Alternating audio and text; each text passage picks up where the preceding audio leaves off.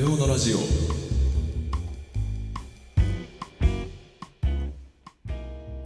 食べ物ラジオのカチャ料理無藤武藤拓郎です。武藤太郎です。このラジオは少し変わった経歴の料理人兄弟が食べ物の知られざる世界をちょっと変わった視点から学んでいくラジオ番組です。はい。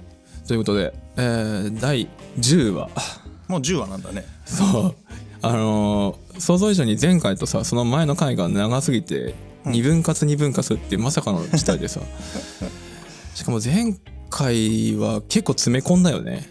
まああれですよね、うん。あの今回砂糖のシリーズは先に背景をやってる、まあ、歴史的背景とか社会背景の方をやってうん。でそれを把握した上で砂糖の使われ方がどんな風に変遷しましたかっていうのが前回と前々回のお話なんですけど、はいよーく考えたらですね、えー初期の頃の食べ物ラジオってこの前回と前々回の食べ物の使われ方の話しかしてないんですよ、ああ使われ方？うんほとんどね。うんうんうん。味噌汁だとか、はいはい胡椒だとかもそんな感じで言って、でうん。ところどころに背景こんなんだったよねっていう話を入れてたんですけど、うん。今回はがっつり背景やってるんですよね。がっつりだねだいぶね。背景だけでも4話とかやってますからね。うんいやもう前回も言ったけどさだいぶ歴史を学んでる感じがすごいよね。そうなんですよね。いつもやらない構成を今回はあえてチャレンジとしてねやってみてるところがあるんですよ。うん。っていうのもあのこれ割と僕が読んでる参考文献にも書いてあるんですけどそうだな。例えば「砂糖の世界史」っていう本があるんですね、うん。岩波ジュニア文庫から出てる。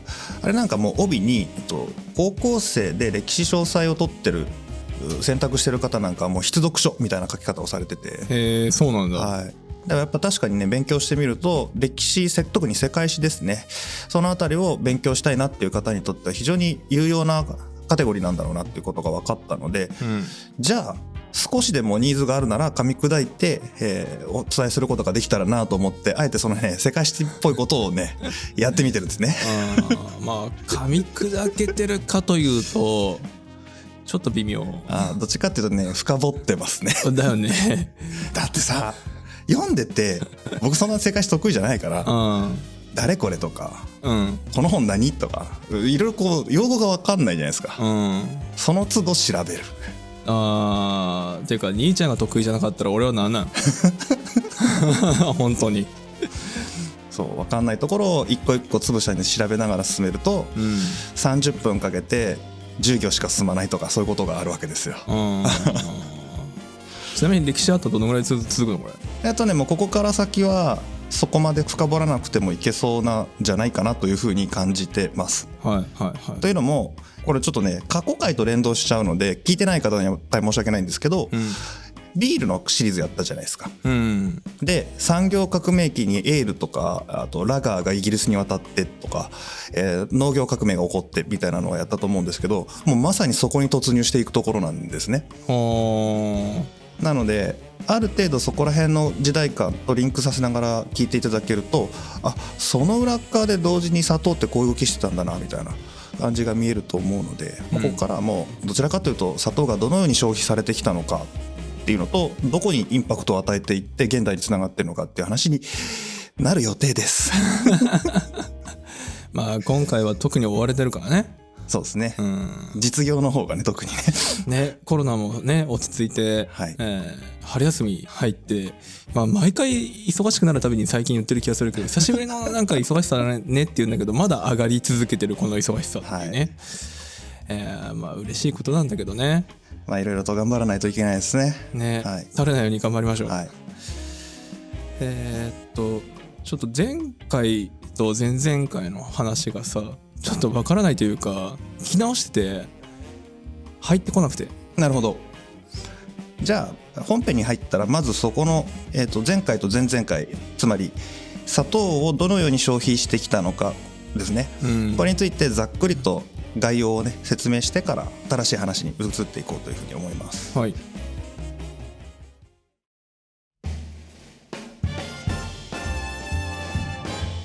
はいでは前回の続きの前にちょっと振り返りからお願いしますはい今回の話はですねイギリスでどのように砂糖を使われていくようになったのかっていう話をするんですけど、うんその前提としての前回までの話ですね。はいはい。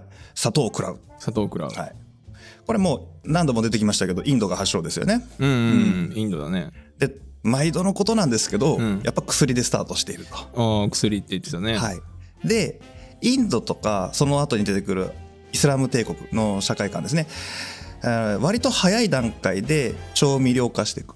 調味料か、うん。だから、薬っていうだけじゃなくて、普通に甘くてうまいっていう価値観にこう変化していくわけですよ。うんはいで、えーまあ一番最初だったらその古代インド紀元前の状態でもうすでにパンチャっていうのが出てきてこれが前回かな、えーフルーツパンチになったりとか、えー日本に来てポン酢に変化しちゃったよみたいな話ですね。うん。なんでもうすでに砂糖を飲み物として楽しむ社会が、えー紀元前300年ぐらいにもうあったよっていう話ですね。紀元前300年、はい。うんうんでこの時代にアレクサンドロス大王がインドまで東方遠征でやってきてはいなんじゃこりゃーってなるわけですよ。ああなんかめっちゃヨーロッパの方から攻めてきてそうです。で一番端がインドあたりインドまで来たってことだよねはい、行きました。うんだからギリシャの人なんでギリシャからずっとペルシャとかの辺全部征服しながら インドまで行って、インドに行ってみたらなんかすげえ甘い固形物あるけど何これっていう風にしてあこれいいじゃんってなったからヨーロッパにちょっとだけこう輸出入が動き出すみたいな。でインドにローマ帝国の金貨が残ってたりとかね。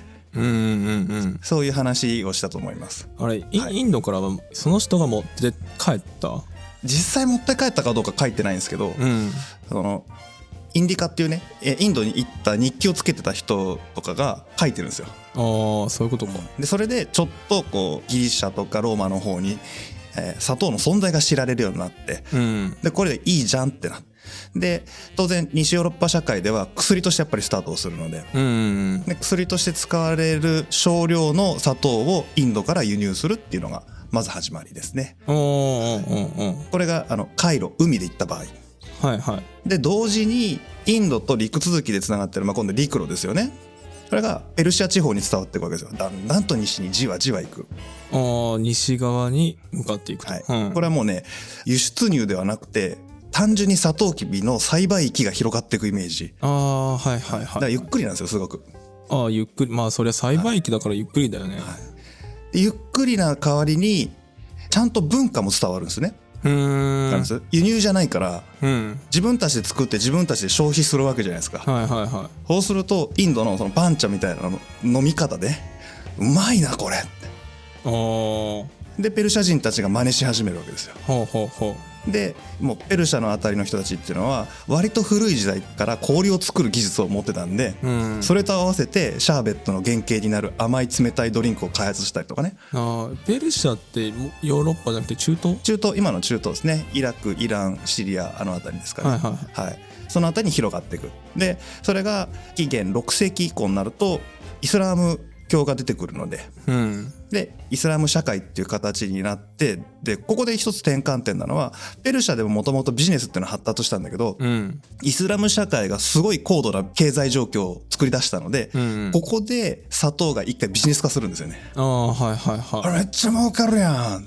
ああ確かにイスラムのその文化は今見てもハイテクというかよくできたシステムを持ってたよね制度がねかなり整ってたじゃないですか。でそれがめっちゃこうなんだろう国自体がでかくなるんで。うんうんもうモロッコのあたりまで。だから北アフリカ大陸のあたりも行くしなんなら海渡って今のスペインとかポルトガルのあたりまで、えー伝わっていっちゃう、うんうん。まあ、領土になるんでね。うんはい、でこれはもうそのイスラム帝国内で流通するというのは一つの側面。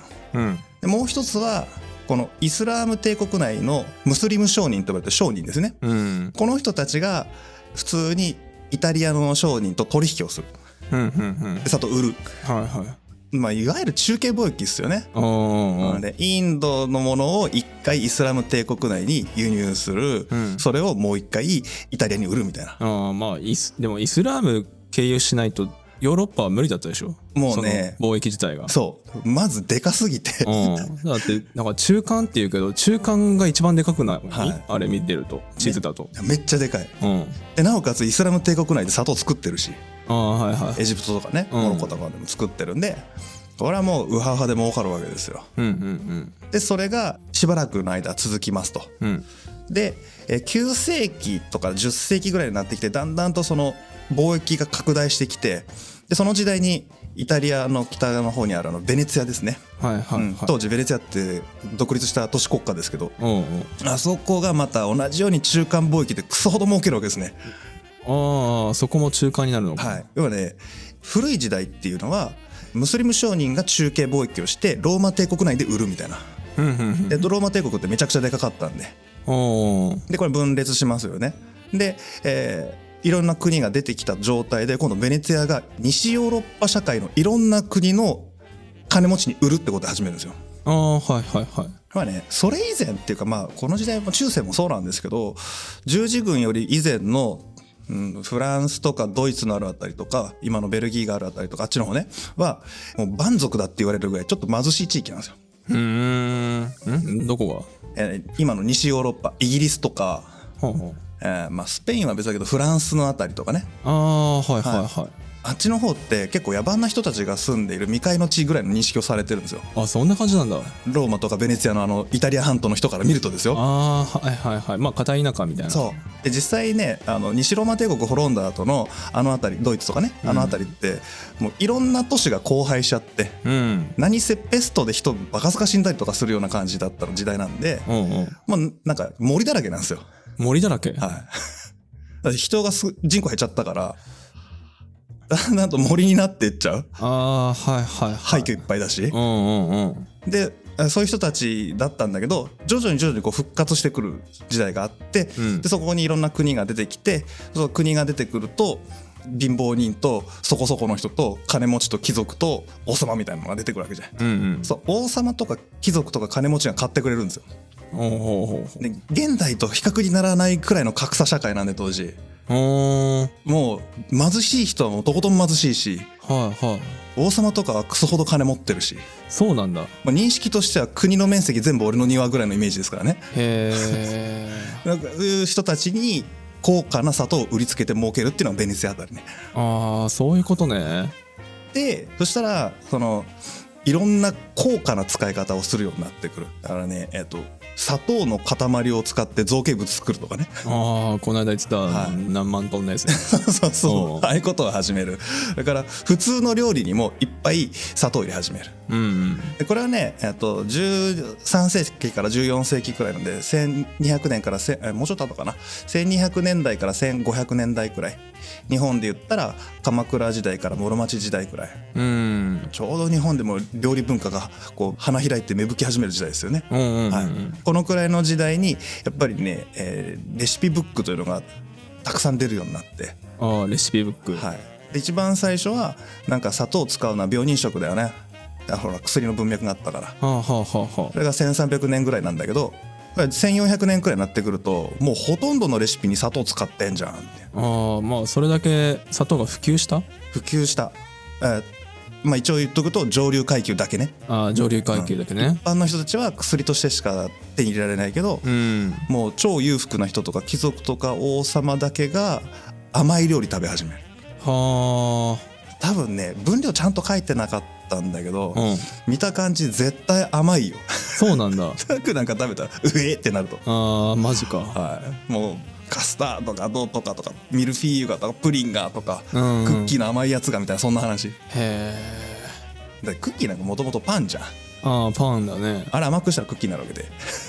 あまあそそその流れなの？でそういう感じなで捉えてるっぽいですよ。へ読むとね。えあれ主食にすると思ったらゾッとしない。いやー主食にはしたくないな。うんね、うん。そんな時代なんですよ。はあはあはで庶民はないよ。その貴族たちがどんどんそういう甘いもの食べてるから、うん。当時の肖像画とかあのウィキとか見るとね出てくるけど、うん。王様とかあの王妃とかの割とぽっちゃりしてるね。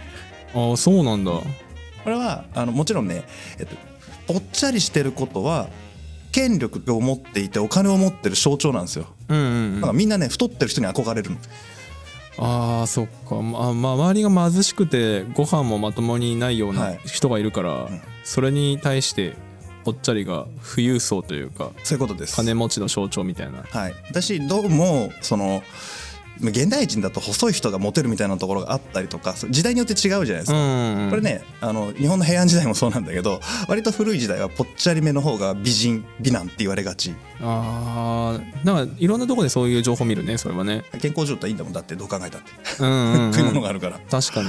でそこに砂糖くるじゃん、うん。めっちゃ甘いからちょっとねカロリー過剰気味になってくみたいなのがあって。うん。でそれがしばらく、まあ、100年くらいかな続くんですようんうん。したらなんか途中でいやこれはさすがに甘すぎだろっていう人が出てくるんですよ。はあ甘すぎね。そう。だから1400年代1500年代くらい、まあ、日本でいうと室町戦国時代ね。うん。この間はその甘い料理が高級料理の中にバーッと入ってて、うん。これいいよね。めっちゃ甘くて美味しいよね。砂糖の造形物なかったら料理って言わないよねみたいなはあうん砂糖の造形物がなかったら？そう完成してないよね。そのコースがうん。ゴールしてないでしょみたいな言い方するんだよ、え。まあ、途中で終わってデザートがない料理はもうこれはねコースとしては完成してない。未完成ですっていう。おーあそういうことか。そう。あの音楽とかでも曲とかでもあるじゃん、うん。最後のエンドの部分がボコって抜けてるみたいな感覚のことを言ってるんですよね。はあまあじゃあ今のなんかコース料理のその最後にデザートっていうのはこの頃からの名残みたいなのもあるかね。まさにです。そう。これをもって完成という概念がこの中世から近世ヨーロッパの中で生まれてくる。へえで本当の近世に入ってうん。16世紀の終わりから17世紀ですね。1602年かな。えーっとね江戸幕府が1603年なんで大体その辺、お江戸幕府、そうか1603年。うん、そのくらいの頃にいやこれまでの料理本見てるとね甘すぎやしないかと。ほうほう。素材云々とか調理技法じゃなくてもう砂糖とスパイスに頼りまくってんじゃん。これはどうだろう。ねみんなあったらそうだそうだって言って。ええお前ら甘いのそんなに好きじゃなかったみたいな。おそんな無理して食べたってこと？うんていうかね多分やりすぎたんだと思う。ああまあやりすぎた反動ね。はい、うん。もうどっかのシリーズでもちょっと言ったけどなんか奇抜なものとか、うん。えー強烈な味付けこそが高級品みたいな時代が長く続いてたんで。うん。でそれってね別にそんな裕福じゃない時代は良かったんだけど、はい。社会全体が一部じゃなくて社会全体が裕福になってきてそうすると食材も回ってくるじゃないですか。うん回ってくるね。で美味しい野菜とか肉とか魚とかが手に入るようになってくる。うん。そうするといや砂糖一本に頼ったりスパイスで何とかしなくていいんじゃないっていう。うん。そういう時代がやってくるのが1600年頃。1600年頃か、うん。うん、うん。これねあの多分世界的に見ても大体同時期にあの食料事情良くなる。同時期なの？大体似てる。この辺この辺。ああ確かに江戸時代もね1600年って頃って言ったから。はい。そんなだって距離離れてるもんね。距離離れてる。物理的にね、人間の進歩の技術進歩文化進歩の速度が大体同じなのか、うん。それとも気候の問題なのか、まあ、うんいろんな複合要因があるんだろうなとは思うんですけどはあはあは大体似たようなところに固まってんな多いっていうのが僕の個人的な感想です、あ まあそうなんだね。不思議だね。うん、これがあの前回までのお話ですね、はい。はい、でそこから今日の話に行くんですよ。今日の話、はい、そのヨーロッパ社会で言ったら西の端っこなんなら海の向こう側にあるグレートブリテン島ね。おうグレートブリテン島、はい。現在の日本人の感覚だったらイギリスですよね、おうイギリスね、はい、イギリスでどうだったのかと。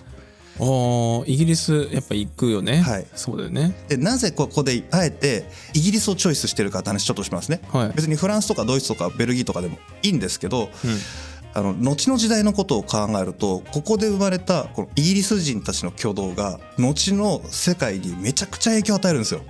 あそうなの？はい。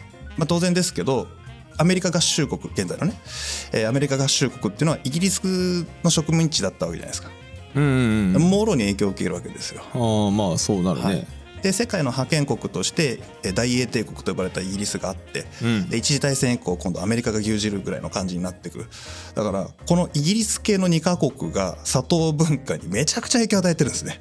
はあ、でそれを遡ってもう一回イギリスがどんな風に砂糖を消費してたのかなっていうのをざーっと見てったんです。で一応一通り細かくね年号別に読んだんですけどあんまおもろくないんでざっくり概要いきますね。おもろくなかったんや。な、あのねイギリスってやっぱね最果ての地なんでう。んなかなか砂糖入っていかないんですね。ああまあ近いとはいえ海はまたいでるからね。そう。うん。だからあのベネツィアで貿易やってで薬屋が砂糖シロップ作ってたみたいな時代にはほとんどイギリスで砂糖見られないぐらいの勢いだね、あそうなんだ、あうん、もうもうそんなとこまで届いてない。あそうか。イギリスってそんなに大陸側のヨーロッパとは関わりなかった？あるんだけど遠いっすよ遠いんだやっぱ。はね地中海の中でもイタリアっていうのはちょっと右寄りなわけですよね。右寄り？地中海ってまあ横に長くつの字みたいになってるじゃないですか、うん。左側が切れて海に出てる。ああ出てるね。ですね。それでいくと真ん中ちょっと東が右側なんですよね。イタリアっていうと場所が。うんでベネツィア商人っていうのは海でえー海路でもって商売をすることが多くてであとは陸路で、えーそこからドイツ方面に行ったりとかするわけなんですけどこれね遠いんですよ。陸で行っても海で行っても。ああまあベネチアからすると遠い。そうそういうことですね、なんでなかなかその文化がイギリスまで届いてなくてもうなんだろう。乾電池と電球つないでその間の電線めっちゃ長くなると光弱くなるみたいな感じ。ああまあまあ。微妙に届いててますみたいな、ああ水道水めっちゃ遠いと弱る弱まるみたいな。ねあそんな感じそんな感じ。うん。で全然届いてなかったのが、えー、と1200年代くらいまで続くんですねああ結構だね。結構後まで。うん。で一番大きくあるのは1300年代400年代くらいになってそのレシピ本とかが出てくるようになってでちょうどなんとか朝なんとか朝、えー、とハプスブルク家とかブルボン家とか出てくるじゃん。うんであの辺が出てきてい各国がもうバトルというかこうなんていうんだろうねどっちが上だみたいなことを争い始める時ってお互いに婚姻政策したりとかやってたねそれもね。あと修行のために勉強のためにフランスに留学するとかやってて。でほらこのシリーズのどっかでも言ったけど今のスペインとかのあたりに、えーアラビア系の進んだ文化があったからそこに留学するみたいなこともあったりしたじゃないですか。あれがこう人が直接移動することによって文化が一気に混ざるタイミングが来るんですね。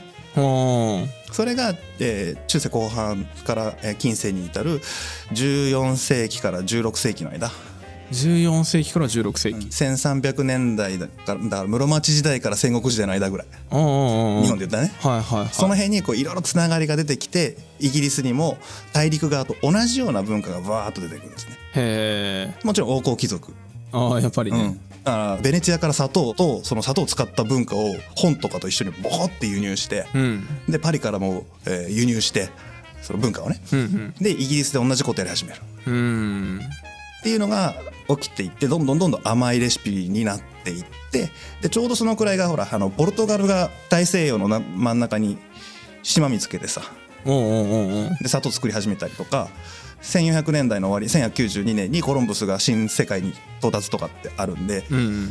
あのねヨーロッパ人目線でいくと輸入しなくても自前で砂糖を用意できる世界になるんですね。ああそうかそうか。イギリスにその砂糖が渡ったのはまだポルトガルのちょっと外側で砂糖を作ってなかった頃？なんか初めねベネツィアからなんでああそうそうはい。はいインドとかイスラム帝国経由で輸入したのがベネツィアからぐるっと回ってロンドンに行くみたいなイメージね、うんうんまあ、間パリとか経由するんだろうけど、うん。それがあの新世界ができて、えー新大陸発見してから植民地化して砂糖を自分たちで作るようになってったら、うん。な今度はこのベネツィアが没落していって、うんポルトガルが自前で砂糖作り出すじゃん。ああうんうんでこれをイギリスが買うから近くなるんですよ。単純に。はいはいはい。しかも船の性能上がっとるし。ああ上がってるんだ。だって地中海の中だけ移動する船とさは 大西洋を渡ってアメリカまで行く船一緒なわけないじゃん。確かにね。初めはねどうやらその地中海用の船で外出てったらしい。やばいよマジで。そうね。培養に出るっていうのは結構違うらしいね、うん。あの船の作り的にも根本的に。そうなんですよ。まあ余談だけど日本っていうのは長らくね、うん。江戸時代に船作っちゃダメって言ってけ船しか持ってなかったから、ペリー来た時にひっくり返るみたいなね。ああまあそうなるよね。船ないんだよ。うん。でもあのくらいの江戸時代のような船で外海に出ようとしてたんだよね当時ね。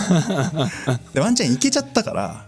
あそう。で島見つけて、うん。あこれいけんじゃねっつって船もだんだんだんだんこう改良していく、うん。でそのアラビア世界にあった先進的な科学技術とか知見をあの図書館の話あったじゃない。ああ図書館、うん。ああいうところでなんだろう名前わかんないけどピタゴラスとかああいう偉い人たちが作った数学とか建築の術をヨーロッパ側で持ってって、うん。でそれルネサスって言うんだけどで船がバージョンアップされてで外洋に出れるようになったからポルトガルが砂糖を作ってそれをそのまんま持って帰っていろんな国に売りさばくってことをや。るうんうんうん。でその拠点になったのが今のベルギーにあるアントウェルペンね。おーベルギーのアントウェルペン、はい。もうベルギーだからずっと北じゃない。あ北海だからねあああベルギーは北海接してるの？接してる、うんうん。うんもう入り口あたりね。うん。であそこまで行けるってことは当然アントウェルペンとロンドンをつなぐ便なんか造作もないことだよね。うんうんでここで入ってくるようになるっていうのが大体、えー1600年頃の話かな。うーん。1600年か。1500年代とか、ほうほう。うん、その辺の話なんで、まあ、大体同じ動きにだんだんとねキャッチアップして揃ってくる感じなんですよ。うん。でああもう海というかなんだろうね海上貿易というかいうか回路が開発されることによって、うん。ヨーロッパ社会が一つにこうビジネスでつながったよねみたいな感じ。ああまあいわゆる日本でももうあの輸輸入船みたいなとか輸出船がちゃんと整備されたみたいな、あそんな感じなのかな、うん。もうアジア全体がつながってお互いに貿易関係が結ばれましたみたいなうん。感じ。まああの国土面積って言ったらねうんあのヨーロッパってすごい大きいようだけど西ヨーロッパに限定するとそんなにでかい国じゃないんでみんな、ああそうなんだ、あの日本の方がよっぽどが長くてでかいぐらいなんで。ああまあ確かにね、まあ、今のあの縮尺というかあの表現方法の世界地図だとうん。日本そんなに大きくなく映ってるけど実際面積的にはかなり大きいんだよね。結構でかいですよ。地球儀で見るとあのぐるっと回してこう物差しかなんか当ててやったらうわ日本長でかって思いますからね。確かにね。1200キロだっけか。もっとあんだっけか。どのぐらいなんだろう。ちゃんと数字知らないですけどうん、例えばほ、えーっとベルギーとスペインくらいまで入れて本州の長さくらいですか。あーあ本州の長さで収まっちゃうんだ。そう。だから北前船ってあったじゃないですか。その日本海と北海道と下関つないでる船。あ昆あ布運んだりしてたやつ。はいはいはい。あれができてるんだからできないはずないんですよ。確かに。でロンドンなんかねドバー海峡渡ったすぐ向こう側だから。うんうん。そんなにべらぼうな海じゃないんで。そうだね。それができるようになってくるという。ほうほうほう。まあこれがちょうどあの海賊とかがバッコしてる時代ですよね。あ えげつないしねあそうか、はいまあできるの分かっちゃったし海上の輸送が活発になったから狙いやすいよね、はい。で、この時代に自前で砂糖を作れるようになったんで、うん砂糖の量増えるじゃないですか。はい、自然と砂糖の価格が若干ですけど下がってくる。うんうんうんで、今までは王族と貴族ぐらいまでだったのが、そのすぐ下のえ中間層、ちょっと裕福な家庭ぐらい。うんそのスーパー金持ちじゃなくて、裕福な家庭ぐらいまで砂糖が届いていくようになってくるっていう感じ。はいはいこれはね、イギリスに限らず、ヨーロッパ全体がそうなってくるって話ね。ああもう全体的になんだそう、んもうそのぐらいアントウェルペンとかのあとリスボンか、うんそこを拠点とした貿易がすごく活発だったって話ですよね。うんうんうん、はいでここからイギリスとかオランダとかフランスが「俺たちも海行ってるんじゃい!」っつってはいやそれまでスペインとポルトガルに牛耳られてたからあうんうん「俺らも植民地欲しいぜい!」って言って出てくんだよね。うんうんうんで海賊力とかを、まあオランダも海賊をこう囲ったりとかしてるから、うんもうねスペインとかをボコボコに倒しに行くわけ。ああそうなんだでポルトガルもあの当時ねポルトガルとスペインってねあの一つの国に統合されてた時期もあるんでああ統合されてたことあったんだ。あるんだよ。へえであのポルトガルちゃんとどっかでね独立するんだけど、うん。それまでの間ちょっと一緒の国というか、まあ、国厳密に言うと国違うはずなんだけど王様が同じ人だから、あああったね、なんかお同じになっちゃうんでね、はいはい、はい、なんならオランダとかベルギーもそうなんだけどオランダとベルギーもそう？そうもうスペインハプスブルク系にまとめられてるから。はこれちょっとそのくだりなんか話すとめっちゃ長いから ちょっと割愛するけど。はいはい。まあまあそういう時代があったと、うん。はい、で、えーそこを削り取りに行くっていう感じ、あ削り取りに行く、うん、あもう西インド諸島とかさカリブ海の方に出てってポルトガルが植民地にした島に乗り込んでって、うん。ガーッとぶっ倒してここ俺たちの国っつってイギリスが乗り込んでんだりとか、ああイギリスそういう動きするんだね。オランダとかもやってるけどね、あまあまあ、うん、フランスとかもやってる。あそうなんだ。無人島の征服もするしその原住民の方々がいるところに行くのもあるんだけど、ポルトガルが一回植民地支配したところをもう一回上書きしていくみたいなこともやる。うーん。っていう感じで動いていくんですよね。ほうほうほう。でこれによってだんだんと国力増強とおなんだろう富国強兵ですよ言ったら。みたいなことをやってガリガリにこう登っていくっていうのがここからイギリスがやることなんですよ。でこの時代まで今話した時代までは砂糖の量が増えて砂糖の価格が下がってきたところではあるけれども、うん。まだ砂糖があるということは、えー砂糖を食べることができるっていうのはもう金持ちの象徴だしうん。権力者の象徴なんですよ。ああまだ価格は下がってない。はい、価格はちょっと下がったけどもそれでもそのなんだろう贅沢品であるみたいな。ああはあはなんだろうね。すごい高級車乗ってるとか、うん。タワマンに住んでるみたいな感じですよ要は。うんうんうん。どうだ俺すげえ車乗ってんだろうみたいな。ちょっとあるじゃないですか。ああるね。で多少その例えば、まあ、クラウンならクラウンでもレクサスでも何でもいいですけどそういう高級車のブランドがあったとしますよね。はいはい。それが、えっと量産をしてちょっと低価格化されたとしても、そのブランドの権威ってあんまり崩れないですよね。ああまあ多少ならばね。これが軽自動車並みになったら崩れるけど。まあそりゃそうでしょう。でその手前の段階なんでまだ崩れてない。ほでも量がある。だから砂糖を使った料理とかドリンクいいよねみたいなのでそれで人気が高まっていくんですよ。う人気が高まる、ブランド力が残った状態でちょっと価格が下がったからマーケットでかくなってるわけですよ。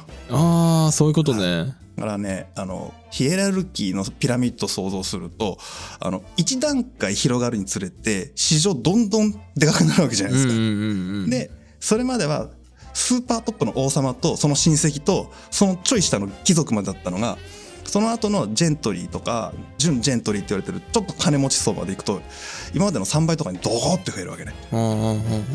でここまでの話をして次のステップに行くわけなんですよ。ここから庶民にわーっと広がっていくんだけど、うん今までの砂糖の広がり方って基本食べ物と薬だったじゃないですか。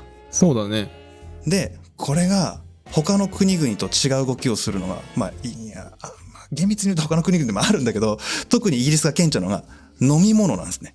飲み物？はい。へえ飲み物との組み合わせによってむちゃくちゃその砂糖の消費が上がってくるんですよ。ああそうなんだでこれがフランスでも起きるしイタリアでも起きるしなんならイスラム国内で昔から行われてるんだけどイギリスだけが突出して伸びるんです。へえでその飲み物っていうのが何かというと、うんコーヒーお茶チョコレートああはいはいはいお茶シリーズの時にあったねそあれもりましたよね。もうこれが砂糖の消費量の爆発的な伸びに貢献しちゃうんですよ。あそうなんだはい。で今日ちょっともうすでにだいぶ時間経ってるんで、えーっとこの後ねコーヒーのところまで話してその残りは次回かな？お茶は、おうおうおうそうねそんな感じかな？そうだね、うん。もうね台本は1枚なんだけどまだあのい左4分の1しか喋ってないからさそうなんだよ。それでもう35分ぐらい喋ってるからね。あそうなんだ、うん。あじゃあ一回切る切るんだったら3本になるけど。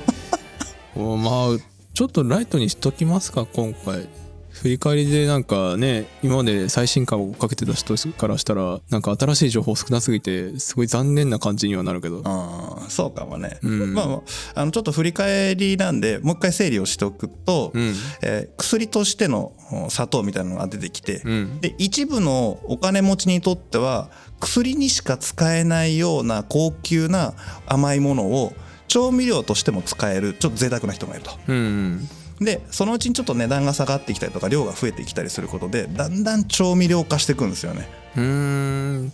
ていうか料理の中では調味料の扱いではなかったの？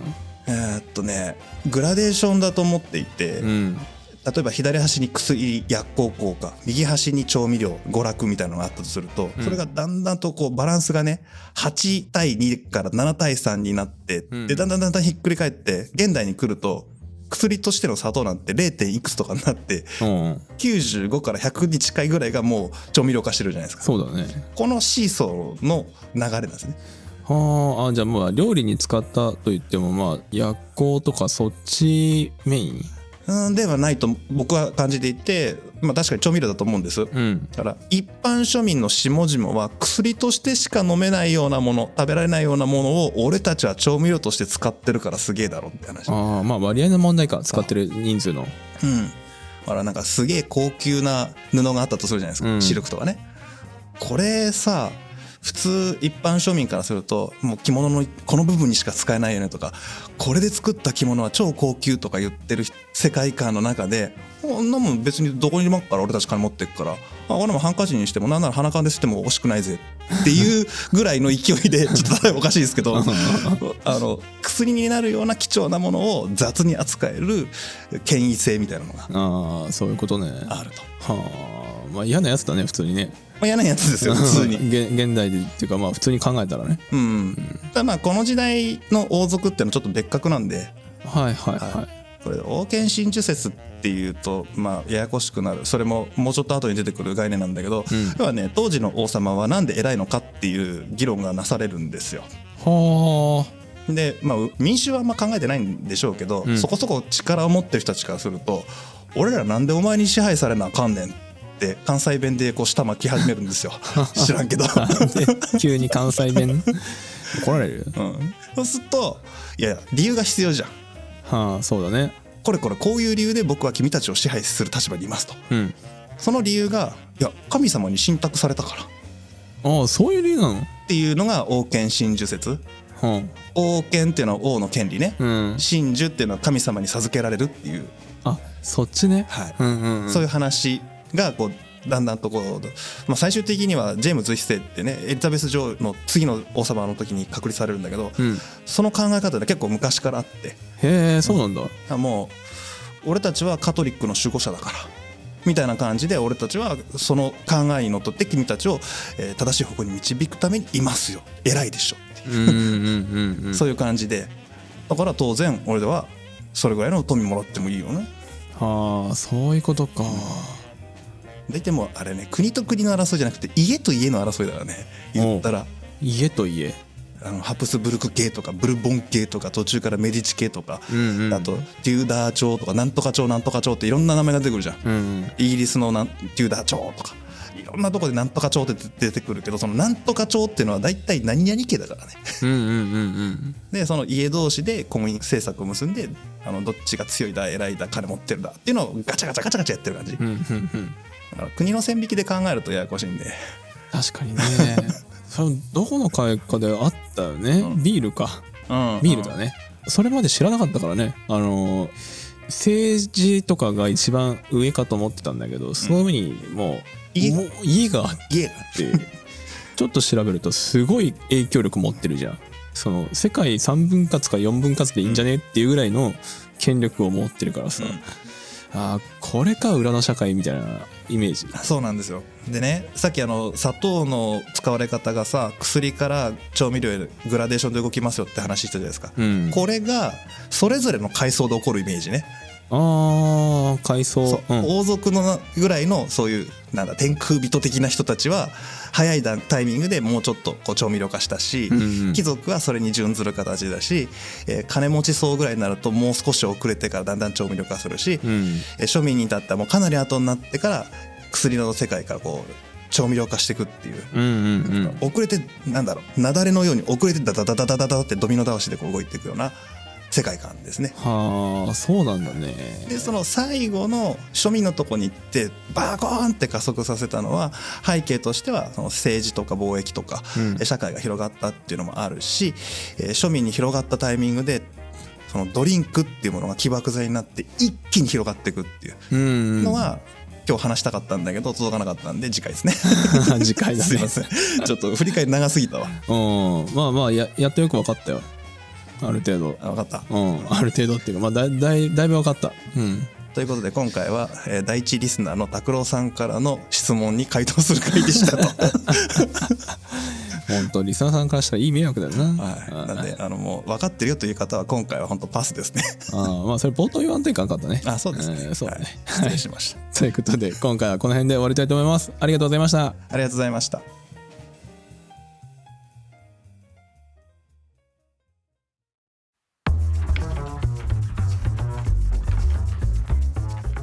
こんにちは。食べ物ラジオサポーターの木村です。食べ物ラジオでは活動を応援してくださるサポーターを募集しています。もっと食べラジの話を聞きたいというそこのあなた。僕たちと一緒にサポーターになりませんか？詳細は概要欄またはホームページをご覧ください。サポーターコミュニティでお待ちしてます。